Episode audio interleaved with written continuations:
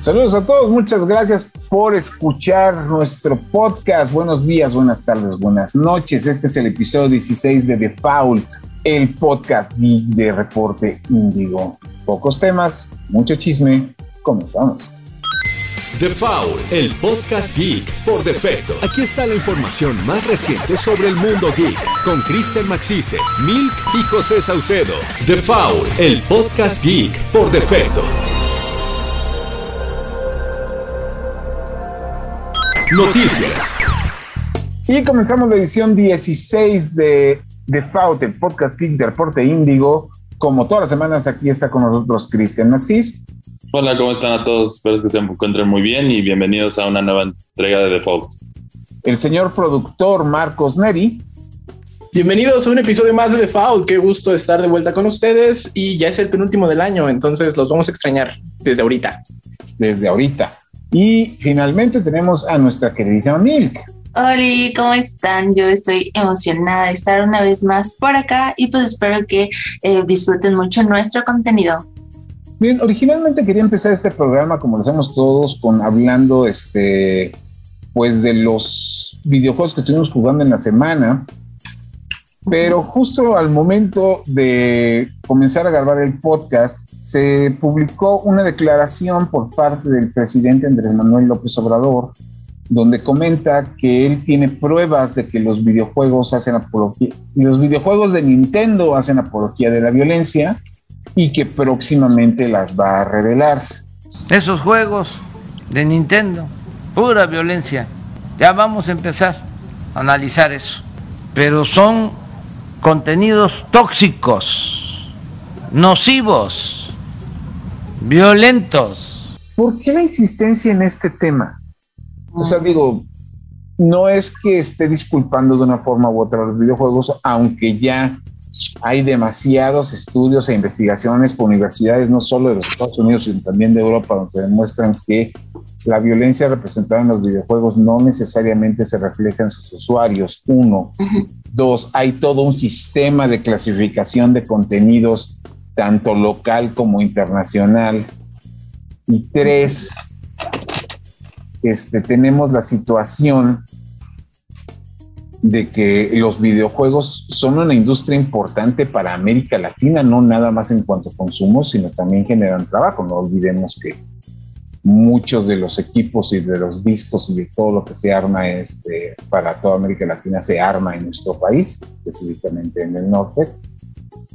Pero yo no entiendo por qué la insistencia, sobre todo si tenemos tantas otras situaciones que se deberían cubrir. No sé, ¿ustedes qué opinan? Yo creo que es básicamente el mismo tema que en Estados Unidos, que se ha abordado hasta el sinfín de, de la situación, que es más fácil apuntarle el dedo a un medio específico que afrontar el verdadero problema, que en este caso ya lo hemos visto que pues, al final la responsabilidad de los padres de estar ahí de lo que están consumiendo sus hijos y también cosas adecuadas para su edad. Entonces siento que decir que y decir que tienes pruebas para para, para demostrar que el Nintendo es violento, hace niños violentos, pues a ver, entonces también, o sea, ahora ya tiene sus doctorados en psicología nuestro señor presidente, entonces, ¿qué onda? O sea, ya todos los estudios, o sea, tantos estudios que han desmeritado, demeritado esta situación. Y además, para... perdón, y además no son estudios hechos por Doki Industries, ¿no? O sea, son estudios de, de, de Harvard, de, de, personas este, especializadas en institutos de psicología y de universidades, ya no nada más las generales, sino también de renombre. O sea, las pruebas que tiene, digo, me gustaría escucharlas, me gustaría verlas, pero antes de cualquier cosa, ¿quién las hizo? ¿Cómo las hizo? ¿Qué? ¿Cómo se llevaron a cabo esos estudios? ¿Con quién? ¿En dónde? Y por otra parte también... Los otros datos. Y también por otra parte, entonces, que también es culpa de las. A ver, si vas a ponerte a culpar a todo, pues también culpa a todo lo que es violento: la televisión, la, música, o sea, todas las industrias, los periódicos gráficos que puedes ver en los puestitos.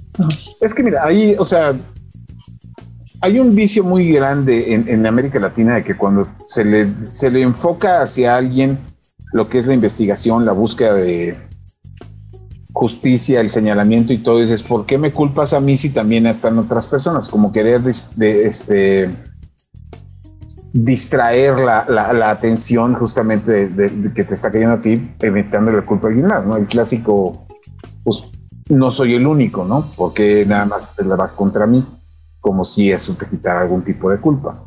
No, más bien aquí el mérito está en, por qué te basas sobre el videojuego si tu misma administración exigió un sistema de clasificación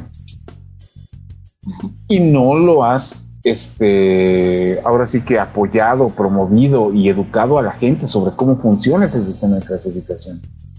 Porque una cosa es ponerle el sellito verde mexicano a las cajas de juegos y que diga, lo puede jugar todo el mundo, a que realmente le expliques a la gente qué significa eso por un lado, y por otro lado, que es un elemento importante que yo considero, sobre todo en cuanto hablamos de, de videojuegos violentos, como uno de los que vamos a hablar el día de hoy, es la responsabilidad de, quien juega el juego violento, pues es de, tanto del que lo consume como del que permite que lo consume. Ejemplo muy sencillo. Si una persona menor de edad se pone a jugar un juego de balazos, como podría ser un Halo, un Call of Duty, o un juego que genuinamente haga apología del crimen, como lo es Call of, este, Auto. El problema es del, es del quien hizo el juego, no, el problema es de quien le permite al niño jugar el juego. Pero sabes, ahí también tengo como esta cuestión que de hecho un tiempo tuvimos, bueno, hace mucho tiempo como que platicamos de que este tipo de juegos también tienen beneficios. O sea, y creo que eso es como algo con lo que podríamos debatir, eh, pues toda esta situación porque pues los niños de, alguna manera pueden desarrollar como que los reflejos más eh, pues rápidos, no sé, como que más ágil, eh, también agilidad mental, el, pues el hecho de poder trabajar en equipo también lo, vas desarrollando, saber qué cuentas con otras personas y, así, ¿no? ¿Sabes? Sí, desde aprender otro idioma hasta la coordinación, totalmente. hasta la, la memorización, y hay muchas cosas de pensamiento concreto que pueden funcionar a través de un videojuego, pero eso lo puedes desarrollar tanto en Mario Party y Mario Kart como... Pero aquí nos vamos, vamos a enfocarnos simple y sencillamente. Este hombre, su chivo expiatorio ahorita, ¿cuál es? Free Fire, ¿no? Es Free Fire, pero entonces, ¿de quién es la culpa? ¿De Free Fire o de las personas que dejan que los niños jueguen Free Fire? Pues porque ahí se distrae y no me molesta, ¿no? Es lo que estuvimos hablando la última vez con mi padre de familia y los maestros.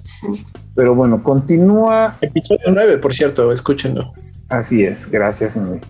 Así es. Continúa ese tema que están ya siento que ya es como que el esfuerzo por hacerlo polémico, cuando en realidad no creo que debería de serlo. Sí, no, ya es, es, como la discusión de que si los videojuegos son arte o no. Ya es una discusión que tiene 25 años. Ya se llegó a las conclusiones porque la sigues manteniendo, ¿no?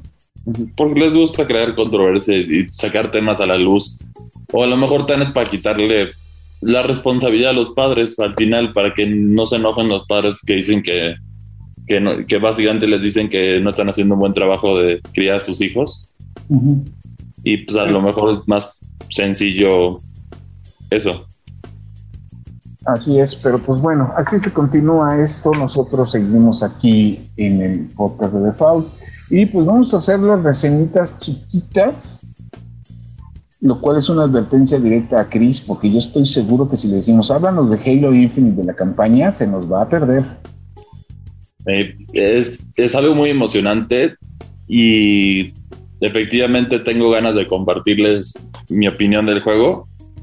Para empezar, a mí se me hizo muy curioso el, estilo de juego porque te inspira, o sea, en el sentido puedes ver la inspiración a los a las campañas de juegos más modernas, como por ejemplo puedes ver los Far Cry, puedes ver este tipo de mundo abiertos que tienen diferentes objetivos que tú puedes investigar y conquistar, etcétera.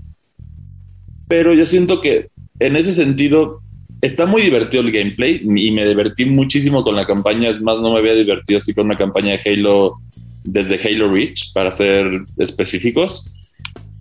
pero siento que el mundo abierto les quedó un poquito vacío. O sea, porque como que todavía sí, sí hay rumores efectivamente que lo van a alimentar más, porque ya se están confirmando nuevos, nuevos registros de marca de parte de Microsoft que dicen que van a apuntar para Halo, porque hablan de Halo básicamente.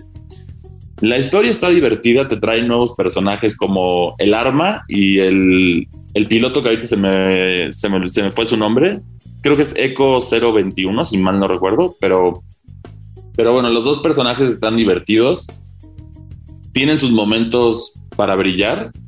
El jefe maestro eh, demuestra un lado más humanista, que también es algo que a mí me pareció genial ver este lado, porque en Halo 4 exploramos un poco su personalidad, en Halo 5 todo eso se fue al drenaje y luego lo volvieron a retomar ahorita en un punto más fuerte que a mí me gustó mucho. Y también la dinámica en sí del juego.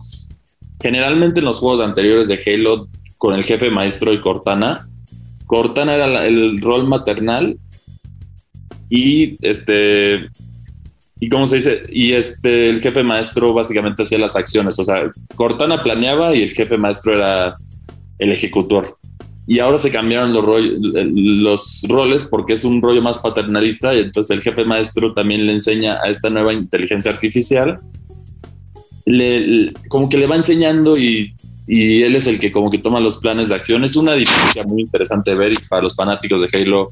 Yo creo que van a estar satisfechos con la campaña. Está muy divertida. Y, o sea, mis críticas son muy mínimas en el sentido de, ay, sí, pues a lo mejor voy a ver un poquito más de variedad en los niveles porque te parece básicamente como un, un cartógrafo silencioso enorme pero les recomiendo, está en el Game Pass. Si tienes Game Pass Ultimate, la puedes descargar gratis. Entonces, si tienes Xbox, revísalo. Te va a gustar mucho.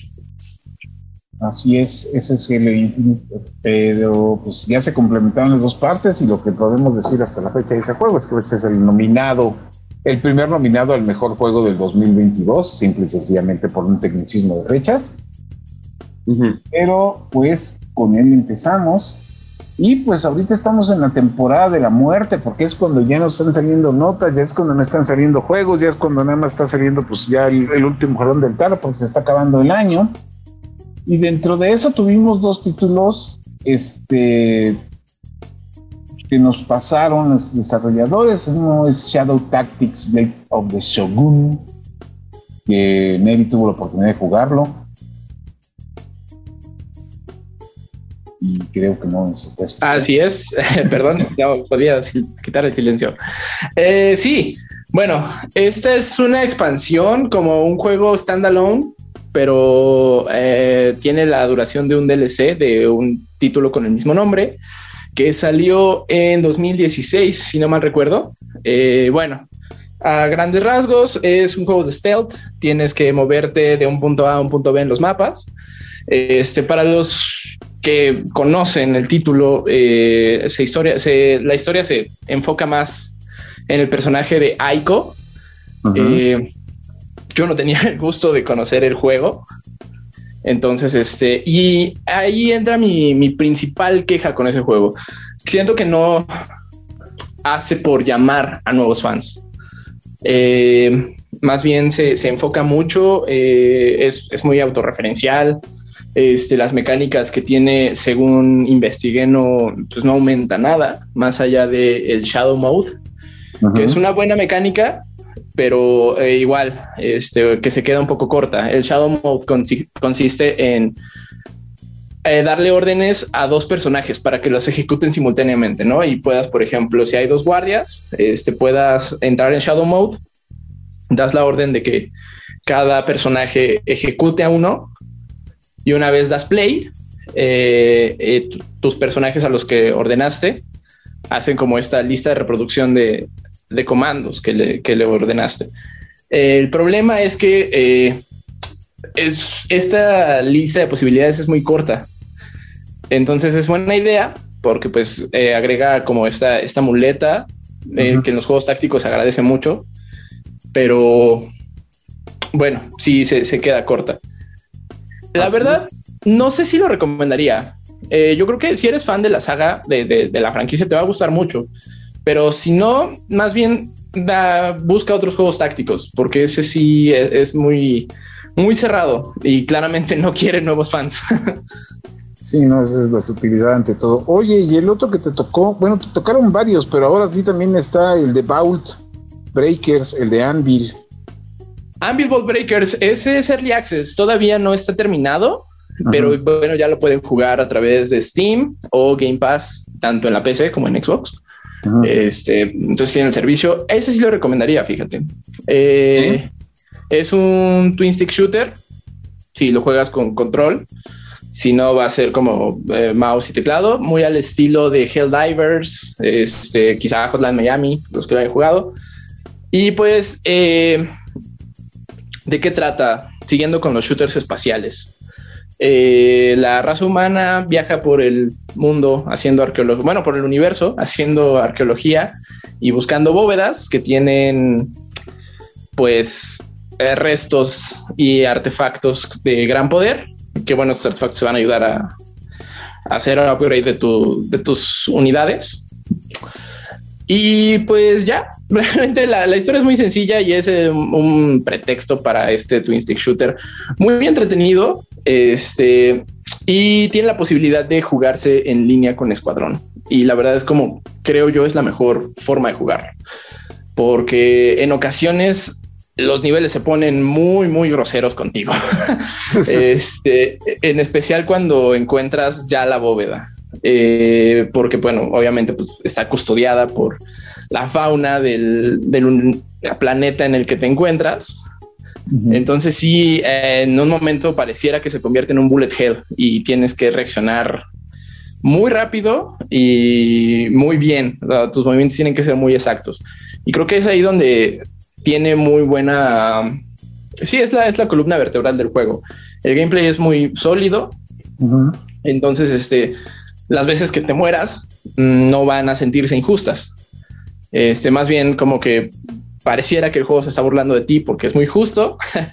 y eh, eso, eso a mí como jugador, pues sí me, me picaba el orgullo, ¿sabes? Entonces quería volver a intentarlo. Eh, es Early Access, aún no es la versión definitiva. El desarrollador promete seguirlo actualizando conforme pueda. Este no me fascina que sea Early eh, que de pronto muchos juegos salgan en Early Access porque pueden perderse muy fácil o de pronto pueden darnos como piezas muy incompletas. Este no es el caso, pero bueno, sí jueguen Unbuild Ball Breakers. Si tienen Game Pass, está gratis. Entonces, Mm, vale la pena darle una oportunidad.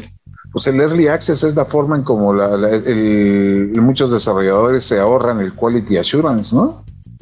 Sí, sí, o bueno, también como muchos desarrolladores independientes pueden pues sacar su producto, ¿no? Porque eh, si es un producto bueno, la gente les va a dar su voto de confianza y va a empezar a invertir en él, pero no siempre es el caso y a veces salen pues piezas incompletas. No pues, así, no, pues así como. Oye, este, finalmente tenemos que hablar, antes de irnos al corte, de un juego que la gente de Nvidia nos hizo el favor de compartir con nosotros, que es el GTFO. Así es. que no sé si tú pudiste oportunidad de checarlo porque resulta que para la computadora de Milk era demasiado. Y sí lo creo, el juego eh, se ve muy bien. Tengo entendido que lo vienen desarrollando desde 2017 y esta es como su versión 1.0. El juego se ve muy, muy bien y de hecho ah, es un juego que anunciaron en los Game Awards. Si vieron el cinema en donde es como en primera persona y alguien como intentando descender a algún lugar, eso ya es in-game footage. Eso me sorprendió bastante porque se ve muy, muy bien. Eh, sí puso a sudar a mi computadora, pero lo corrió. Eh, bueno, el juego está desarrollado por Team Chambers, es de los mismos desarrolladores de Payday, de la serie Payday. Y pues bueno, este sigue siendo un shooter multijugador, 100% eh, multijugador. De hecho, eh, es otro juego que recomendaría que jueguen con su, con su grupo de conocidos, sus amigos, porque van a tener que estar con el micrófono abierto todo el tiempo eh, hablando el mismo idioma. este, de preferencia. De preferencia.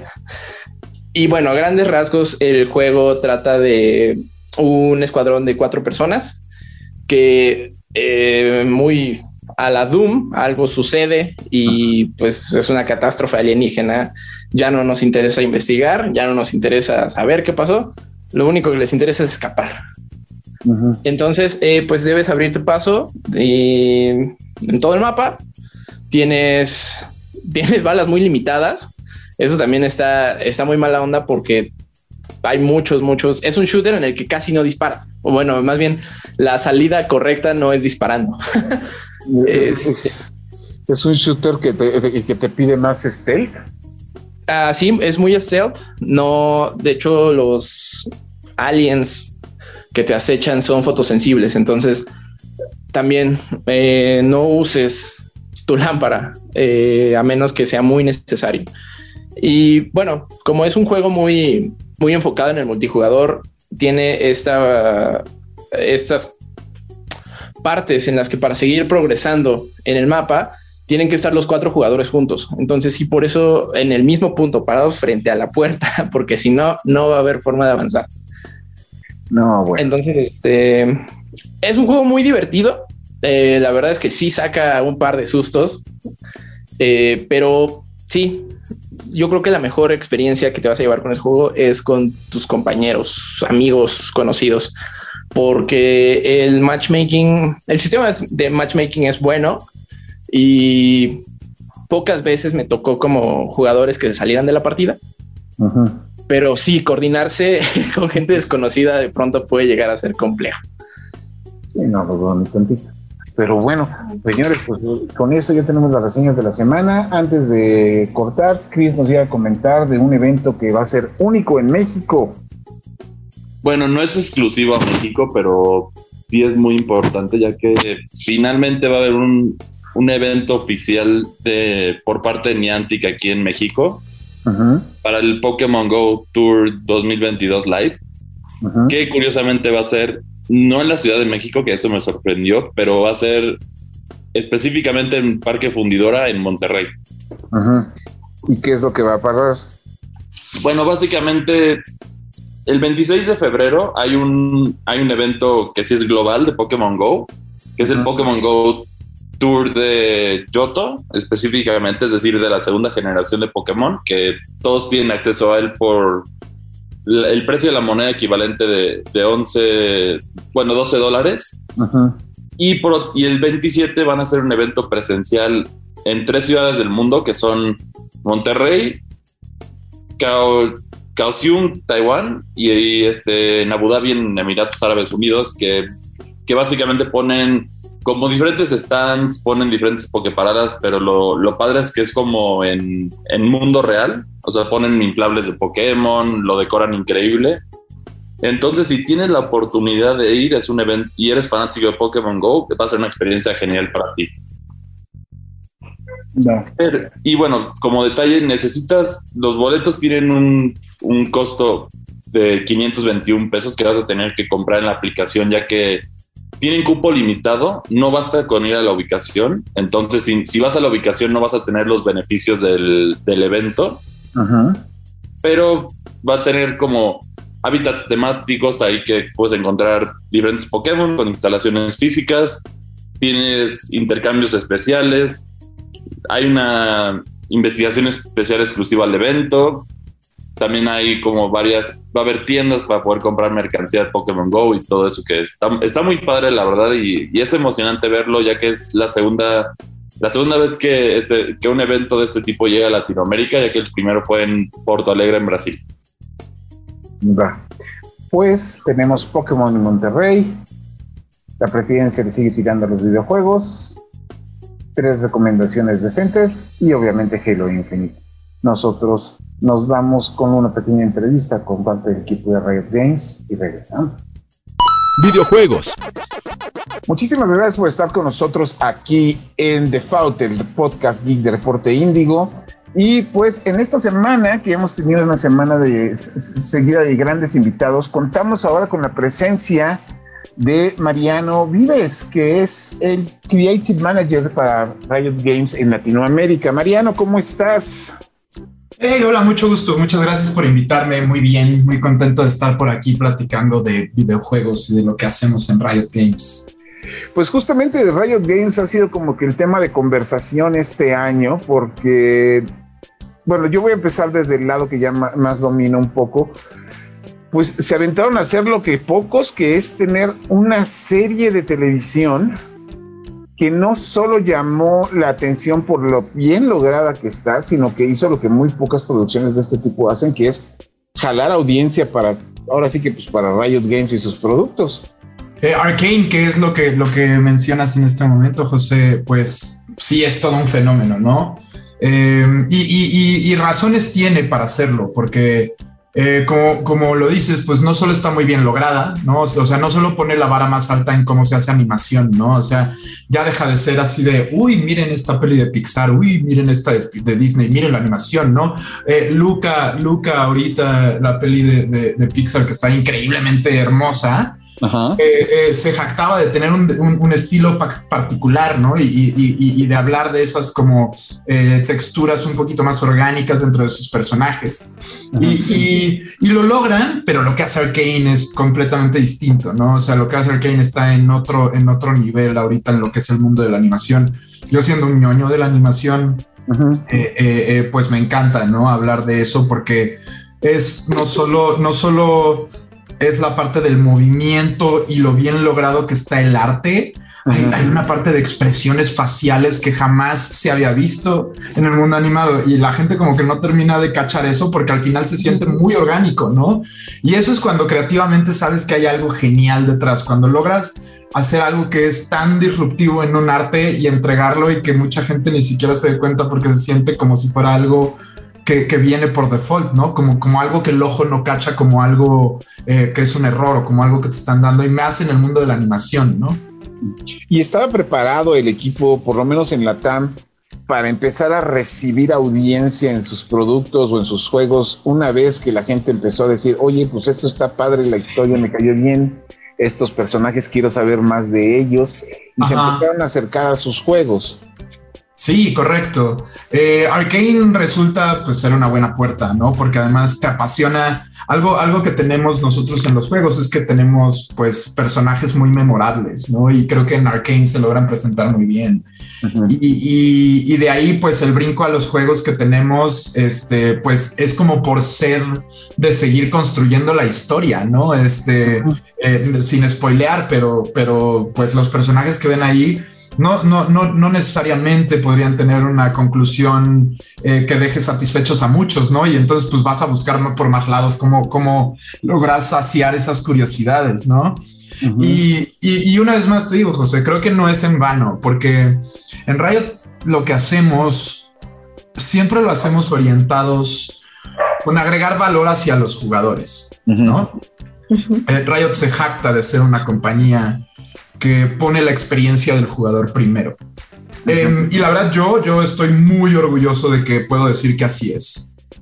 Y, y porque así es, es que se rinde respeto a los personajes de la serie, con el arte, con la narrativa, con las líneas de voz, con, con todo lo que se hace primero a la audiencia, que ya es fan de League of Legends y que esperaba ver a Vi y a Jinx y a Echo y a Victor y a Jace ya, ajá, pero saben quiénes son, ya sabes, o sea, no, les pudieron haber dado un Jace que ahora usara una espada en lugar de un martillo, porque no se hubiera sentido nada, nada bien, ya sabes.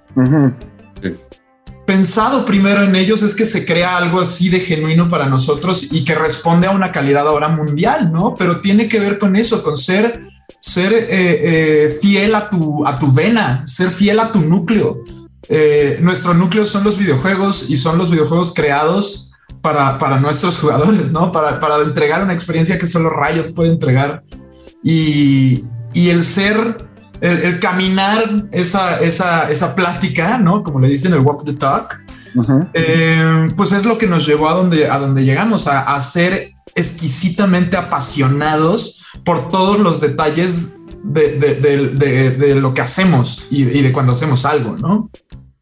Así es. Y ahora lo que me llevaría a la siguiente pregunta. ¿Cómo ha sido la reacción de la comunidad gamer mexicana principalmente a toda esta propuesta por parte de Rayo? Uf, este, yo creo que, o sea, yo lo que he visto es que están encantados. O sea, eh, muy contentos. Eh, o sea, yo creo que yo creo que no sabían bien qué esperar, ¿no? Ni, ni por dónde les iba a pegar Arkane a muchos. Y, si hay algo que, que, Riot hace muy bien es eh, lidiar con las expectativas, ¿no? Este yo te diría que Riot es una empresa que no es nada soberbia. O sea, no llega y dice, hey, tengo el eSport más grande del mundo, chequen esto, pa, pa, pa. No, al contrario, es así como de, hey, nosotros hacemos League of Legends, lo hacemos con amor y por eso necesito un eSport para que la comunidad se junte y para bla, bla, bla. Y, eso de repente te lleva a que pasa el Mundial de League of Legends y hoy en día es uno de los eventos más vistos en el mundo. Pero, pero una vez más, es porque todo esto está, está basado en, aportar valor a, la gente que está allá afuera que le gustan nuestras experiencias, ¿no? Continuando con, la plática sobre, sobre Arcane, ¿no? Esta serie gustó incluso a los fans, a los no fans, perdón, de League of Legends, ¿no? A la gente que no estaba familiarizada con el juego, les gustó bastante la historia e incluso eh, les mandó un mensaje bastante positivo. Ahora, mi pregunta es, eh, bueno, se sabe que de pronto eh, League of Legends tiene o tenía ya, ya me sabrás responder, una mancha respecto a su comunidad, ¿no? Que de pronto eh, insertarse en la escena casual de League of Legends era un poco difícil debido a que de pronto la comunidad podía llegar a ser un poquito hostil, ¿no? Para, para nuevos jugadores. que, y bueno, eh, claramente van a haber una oleada de nuevos jugadores después del éxito de Arkane. ¿Qué van a hacer como, como empresa con los jugadores que, que vayan a ser, que, que, sean menos hostiles con los nuevos jugadores? Esa es una gran, esa es una gran pregunta. Este, y me imagino que es la pregunta que muchos de la gente que, que, que algún día participaron del ecosistema de Riot y luego eh, por razones salieron o, no están ahí más, o, más bien sienten que no entraron a tiempo, este, pues están constantemente preguntándose, ¿no? Porque, porque pues vaya, no es la primera vez que me lo preguntan y es algo que es, es, el elefante en el cuarto siempre, ¿no? La parte de la toxicidad de la comunidad. Yo creo que, yo creo que estamos viviendo un momento muy distinto, tanto en League of Legends como en los juegos que tenemos hoy en día y en los esports que generamos. Este, y, no hace falta más que que te metas a ver cómo están todos los chats y los canales y la moderación que hacemos por ahí para que, pues de nuestro lado, se cumpla con, ser impecables, ¿no? Eh, Riot tiene una política de cero tolerancia ante las faltas de respeto a situaciones que nos que, que, inhiban la diversidad y la inclusión, ¿no?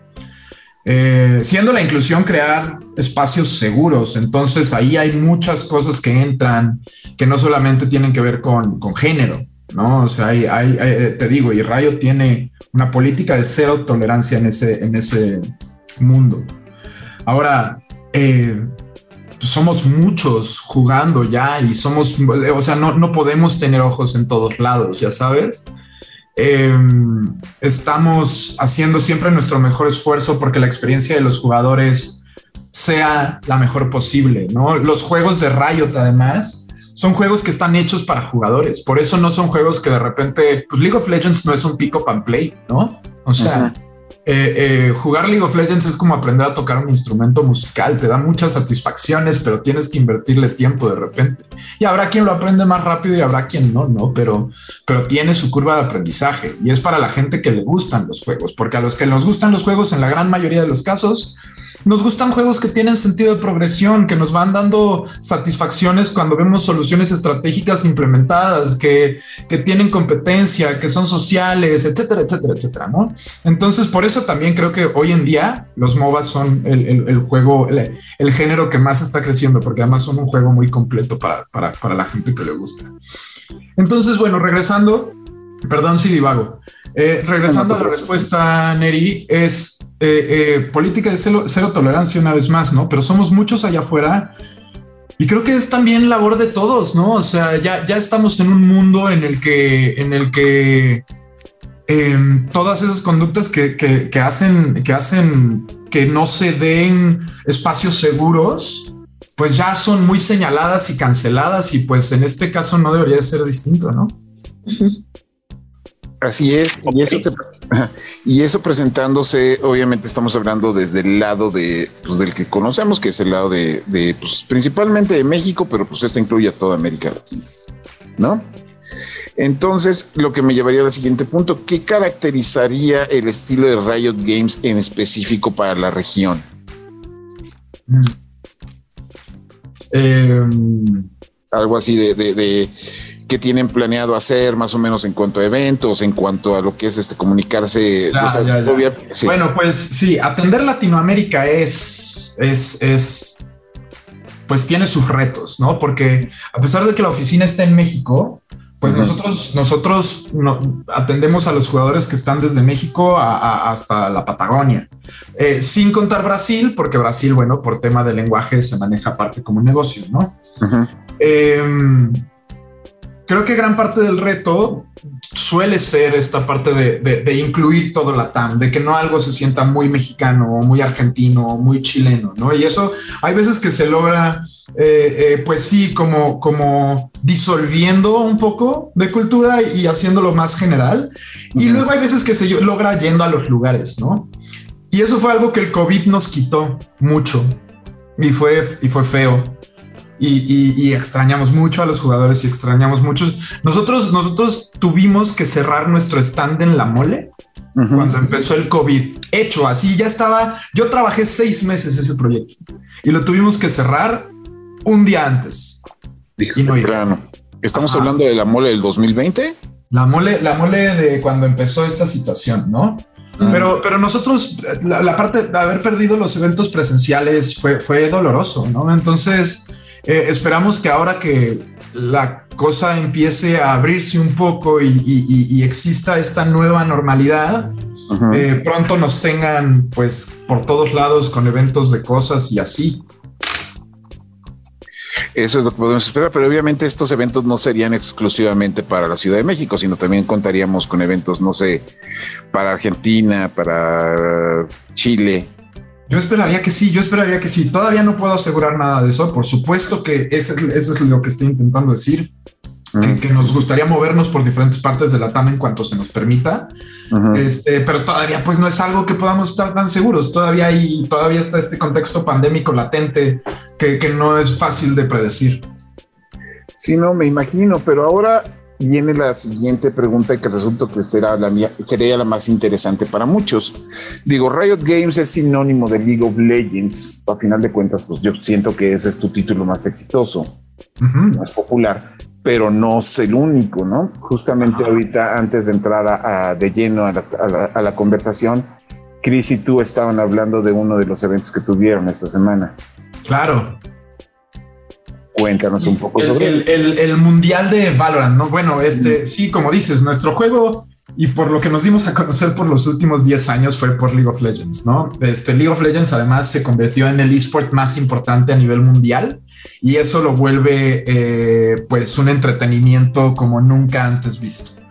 League además es un juego que tiene dentro del mismo las narrativas de las que hoy se desprenden eh, la serie de Arkane, nuestro juego del Rey Arruinado y también nuestro juego de Hextech Mayhem. Los pueden buscar en sus plataformas favoritas, PCs, Switches, Xboxes y PlayStations. Este, ya esos, ya esas partes de los juegos, porque antes inclusive League of Legends era solo un juego para, para, para computadora, no para ordenador, para PC. Este, no tiene versión en consola, ni, ni tenía versión en móvil, ¿no? Y, y bueno, pues hace un año Riot eh, decide pisar fuerte en, en empezar a sacar títulos. Ujú.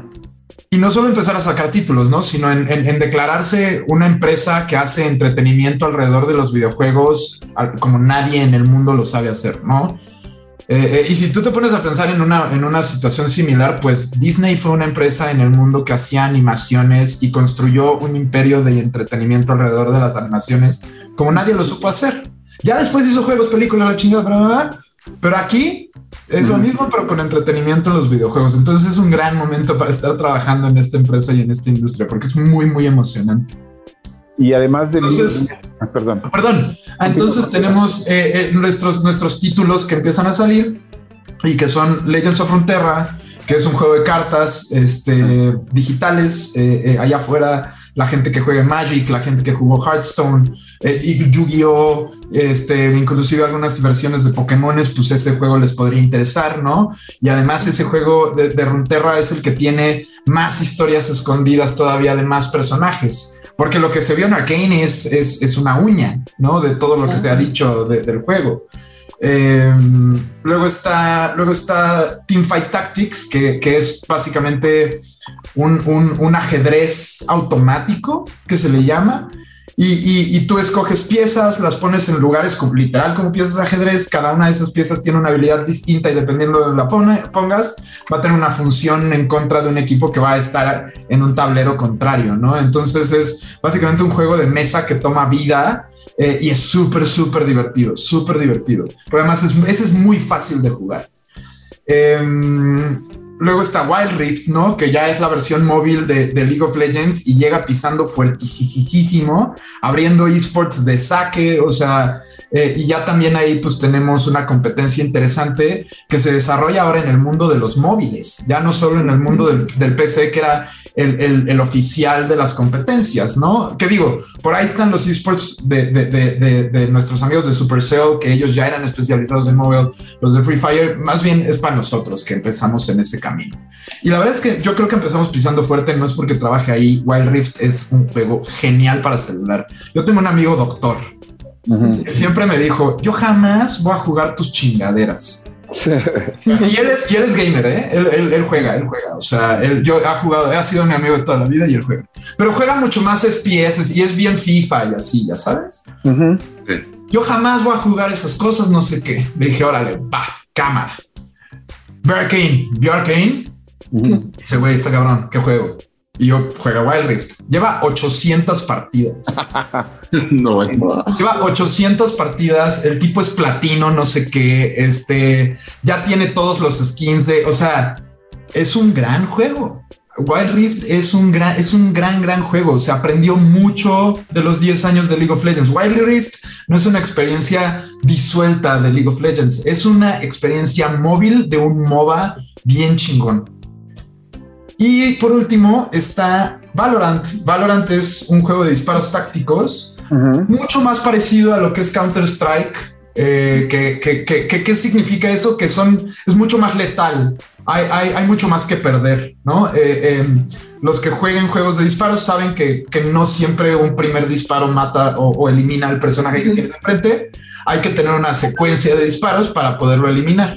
En Valorant no es tan así, porque aquí sí hay una situación de, de letalidad mucho más alta, ¿no? El, las balas hacen mucho más daño, por así decirlo. Uh -huh. y, y, entonces se juega muy distinto a un, juego que, a un juego en el que tú vas entrando, pateando puertas y tirando granadas y dando escopetazos, ¿no? Uh -huh. eh, se juega más con la cabeza, se juega muy en equipo.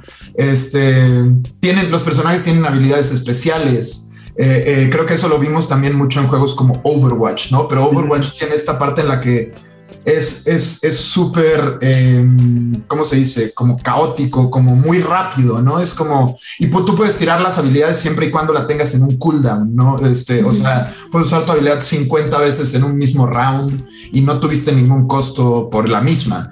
Y, y está bien, Overwatch, gran juego, y, y, y esa, era lo, esa era su propuesta. La propuesta de Valorant es que uses mucho más tu estrategia y que una vez más, pienses bien alrededor de tu equipo, las composiciones que tienes, el famoso metajuego, ¿no? Uh -huh. y, y, eso sea la parte divertida del juego, la parte de trabajar en equipo, la parte de saber que se puede eh, eh, vencer un objetivo más grande si nos ponemos de acuerdo. Y la parte, la parte increíble de Valorant es que tiene una facilidad por desbloquear la creatividad de la gente Impresionante, ¿no? Eh, eh, hay, quien hay quien pega dos granadas y se sube a una cosa a matar a alguien, o quien prende un ulti y, y, y, y se avienta un flawless, pero, pero con un con un flair, con un este, con un brillo, ya sabes, con una cosa como muy de que se ve como, se ve muy cool. Valorant es una marca súper cool. Valorant es una marca súper, súper cool. Y, y, lo dicen también sus esports, ¿no? En donde hoy también, gracias al gran esfuerzo que se ha hecho y a que en la región somos grandes jugadores, pues ahí está NK Leo ganando también Smash Bros, ¿no? y, y, quieran que no, nosotros pues eh, eh, hemos mandado un equipo al Mundial de League of Legends ya desde hace un buen rato. Estamos bien metidos en, en ser eh, atletas de esports, ¿no? O sea, no es algo nuevo ya para la región, ya la gente quería de, hoy eso de los esports está bien del futuro, pues, pues no, ¿no? Este, porque Valorant ya nos llevó a, a, darnos nuestras primeras satisfacciones como región en cuanto a un profesional que no es que no habían sucedido antes, realmente, pero esta sí fue la más amplia o la más alta, la más, la, más lejos que llegamos, que es que llegamos a una semifinal. Y una semifinal con aras de, de ganarla, ¿no? O sea, de, de, pelearse con uñas y dientes, se fueron a no sé cuántos tiempos extras. Valorant es un juego que se juega al primero que llegue a 13 rounds, ¿no? Pero, pero si estamos 12-12, nos dan muerte súbita y muerte y es el que te tienes que separar por, por, por, dos puntos, ya sabes. Así es. Entonces, una, perdón. Y ahora. Entonces, bueno, ahí nos fue muy bien y fue muy ah, divertido. Así es. Este, Chris, ¿algo que quieras comentar? Bueno, antes que nada, sí, la verdad, estuvo increíble lo que hizo Crew Esports. Muchas felicidades al equipo, antes que nada. Y también. Sí, cómo no. Hablando sobre la creatividad de los juegos, a mí algo que siempre me ha interesado en este tipo de juegos es conocer más allá el fondo del, del, del proceso para desarrollar un nuevo personaje. O sea, todos los las ideas que implica, el tiempo, siempre esos detalles me han interesado mucho en, en este tipo de juegos que tienen diferentes personajes y es algo que a mí siempre me ha llamado y cómo manejan eso dentro de la mentalidad de Riot Games. Uf, em, ok. De entrada, yo trabajo en una región para Riot, ¿no? Que es Latinoamérica y, y así hay, y así está Japón, Rusia, Europa, bla, bla, bla. En las regiones es raro que tengamos la tarea de desarrollar personajes, ¿no? Este últimamente ha habido mucha más participación. Por ejemplo, en Valorant per se tiene, los personajes existen en, una tierra que, se parece mucho a la nuestra, ¿no? Y, Reina es mexicana, y no solo mexicana, Reina es de la Ciudad de México. Este, entonces, pues a la hora de que dicen queremos ser un, personaje de la Ciudad de México, obviamente se voltean con nosotros y nos dicen, oigan, eh, cómo sería, qué haría, por qué haría esto, por qué no haría esto otro, ¿no? Y tampoco creas que nos abren el, o, se abre la cartilla así de grande. También tiene que haber una dirección ya eh, eh, prevista, porque si no, la discusión te, también, también te lleva a que no vas a sacar nada nunca, ¿no? Si vas a estar este, complaciendo a todos. Entonces, pues a nosotros llegan y nos presentan un arquetipo ya explorado del personaje y nosotros ya nada más le colgamos ciertas esferitas, ¿no? Como el hecho de que, por ejemplo, eh, pues no sé si se fijan, pero Reina tiene un cierto... yo, yo, yo, lo, yo lo, lo, veo así porque, porque para mí en las conversaciones que tuvimos alrededor de ella fue un poco de las fuentes de inspiración, pero se parece a María Félix. Ajá. Le da un aire. Ajá. Y entonces, regresando y entendiendo eso, yo creo que todo buen creativo se regresa a las referencias, ¿no? O sea, ahí es en donde, ahí es en donde eh, es, that's the way the cookie crumbles.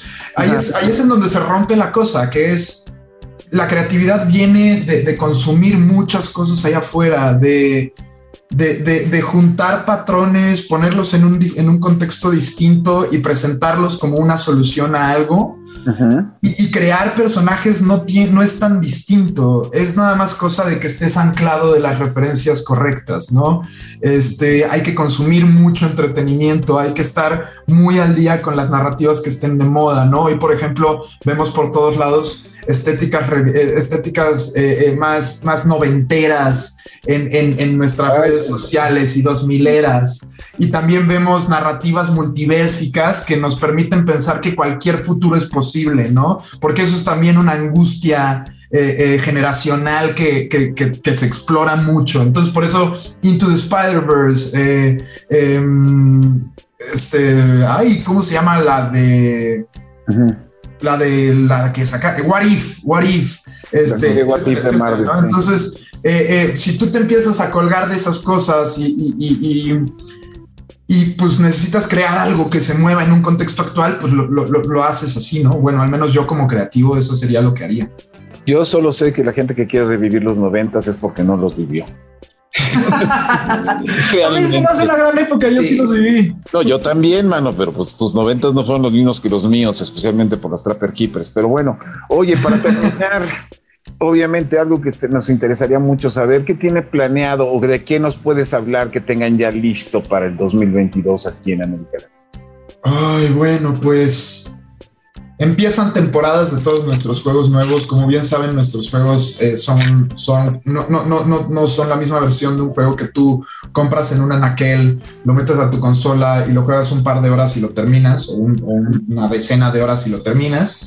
Eh, somos una, una, categoría que se le llaman juegos como servicios, ¿no? Y en ese afán, nosotros construimos un juego gratuito eh, en teoría permanente mientras este, la vida nos deje seguirle dando atención, obviamente, eh, al, que, al que le vamos dando un mantenimiento en el que vamos creciendo el ecosistema del juego, ¿no? Por ejemplo, con League of Legends, este, hoy tenemos cientos, casi 160, porque no me acuerdo el número exacto y entonces no me maten, casi 160 campeones que jugar pero no salieron, no salieron todos de golpe con el juego, ¿no? Hay cada, cada, cada X cantidad de meses sacamos uno nuevo y lo balanceamos distinto para que si tú usabas un campeón que iba en algún lado, tal vez ahora se vea más beneficiado en otro o pienses en cambiar por otro para eh, entender otra manera de jugar, ya sabes, o sea, el juego se mantiene activo. Eh, la, diferencia, la diferencia de League y de nuestros juegos eh, como esports a, a la de un deporte es que en, el fútbol la, cancha siempre va a ser la misma, el balón siempre va a ser el mismo, la cantidad de jugadores siempre van a ser la misma, pero muy probablemente a Cristiano Ronaldo no le puedes desatornillar una pierna y ponerle un resorte para que pate más duro el balón, ¿no? No. Y a, otro güey un brazo que sea un martillo para que te defienda antes de que llegue. Y entonces y, las variaciones que puedes tener con todo eso, ¿no? Entre la cantidad de piernas que puedes escoger, brazos que puedes escoger y caras que puedes escoger, hacen que las posibilidades sean inmensas en League of Legends, ¿no? Y también lo convierten en, por eso en un gran, gran juego. Perfecto, oye. Y empezamos temporadas de todo, Wild Rift, este, eh, el League, Valorant, eh, y son grandes momentos para entrar a los juegos, la verdad. Porque, porque bueno, pues todo el mundo empieza desde el mismo lugar y, ahí es en donde vas tú generando lo que viene siendo tu huella, tu huella digital dentro del mundo de la competencia en los juegos y te van nivelando y te ponen a jugar con quien te toca, ¿no? Para que no te toquen así a jugar con, no sé, yo me imagino que Milk ha de jugar siete veces mejor que yo. Oye, pues muchísimas gracias. Nosotros esperando a ver qué es los resultados y cómo se van a empezar a mover los campeonatos del próximo año para tener nuevamente la oportunidad de platicar contigo y poder este, platicar justamente, supongo, por todos los lanzamientos y sorpresas que nos tienen preparados. Y pues nuevamente te agradezco mucho este, haber aceptado nuestra invitación aquí a Default. Y pues. Encantado, este, encantado de estar aquí, José. Ah, y una cosa que sí es una gran, gran, gran alegría del año que entra es que viene una etapa del Mundial de League of Legends a la Ciudad de México. Eso estamos muy contentos. Uh, Así es. Y va a ser como hace muchos años tuvieron ustedes un evento en el Teatro Metropolitan aquí en la ciudad, si mal no recuerdo. Hemos, hemos tenido varios, José, es correcto. El Metropolitan fue uno de los primeros. Sí, yo me acuerdo porque yo estuve ahí, eh, eh, llegué con la escena de pues vamos a ver, yo no podía, eh, estaba en mi época en la que yo no creía que tuvieran tanto pegue los eSports y vaya que me callaron la boca. bueno, señores, muchas gracias. Nosotros seguimos aquí en Default. Regresamos. Entretenimiento. Y después de esta interesante conversación con Mariano Vives por parte de Riot Games y conocer todo lo que está haciendo la compañía en América Latina, tanto para los videojuegos como para su comunidad, nosotros hacemos de la edición 16 de Default la edición más cortita ya que nos vamos a despedir. No sin antes comentarles a ustedes que en este programa es el penúltimo del año, pero que a partir de la semana que de la semana de Navidad del 20 al 24 de diciembre en todas las redes de Reporte Índigo y en todos los programas de Índigo Geek dentro de esta plataforma vamos a estar regalando no solo videojuegos, para todas las consolas Play 4, Play 5, Xbox One, Xbox Series X, Steam y Nintendo Switch, sino que también vamos a tener en exclusiva tres controles oficiales de Xbox para regalar para ustedes. Son de esos controles especiales que son compatibles con prácticamente todo, que es este Xbox, todas las versiones de Xbox, PC, teléfonos y todo lo demás, para que ustedes este, pues, participen en esto. Milk, este, nos vas a estar comentando esto cuando el 23. El 23, sí, justo, para que estén muy pendientes. Así es. Y dentro de los juegos que vamos a estar regalando, eso, Neri va a descargarse de que ustedes se peleen por los títulos en TikTok. Chris y yo. Así es. Eh, bueno, nada más a grandes rasgos. Pongan mucha atención a los videos de TikTok que van a estar saliendo durante toda la semana que viene, porque van a ver ahí cositas que les pueden interesar. Así es, Chris y yo los vamos a estar regalando en Locura FM. Así es, también para que nos escuchen. Así que sintonicen Locura FM a las 10.20 de lunes a jueves, toda la semana que entra. Los de TikTok salen del 27 al 31. Y pues si quieren saber qué se pueden ganar, pues ahí tenemos un par de Mr. Drillers, Dragon Ball Z Kakarot, el juego de My Hero Academia, Philip the Snail, Hot Wheels Unleashed, Hot Wheels, el preciosísimo Hot Wheels Unleashed, y este, y pues muchos más, los cuales les agradecemos a la gente de Deep Silver, Coach Media y Bandai Namco por habernos este, facilitado estos códigos.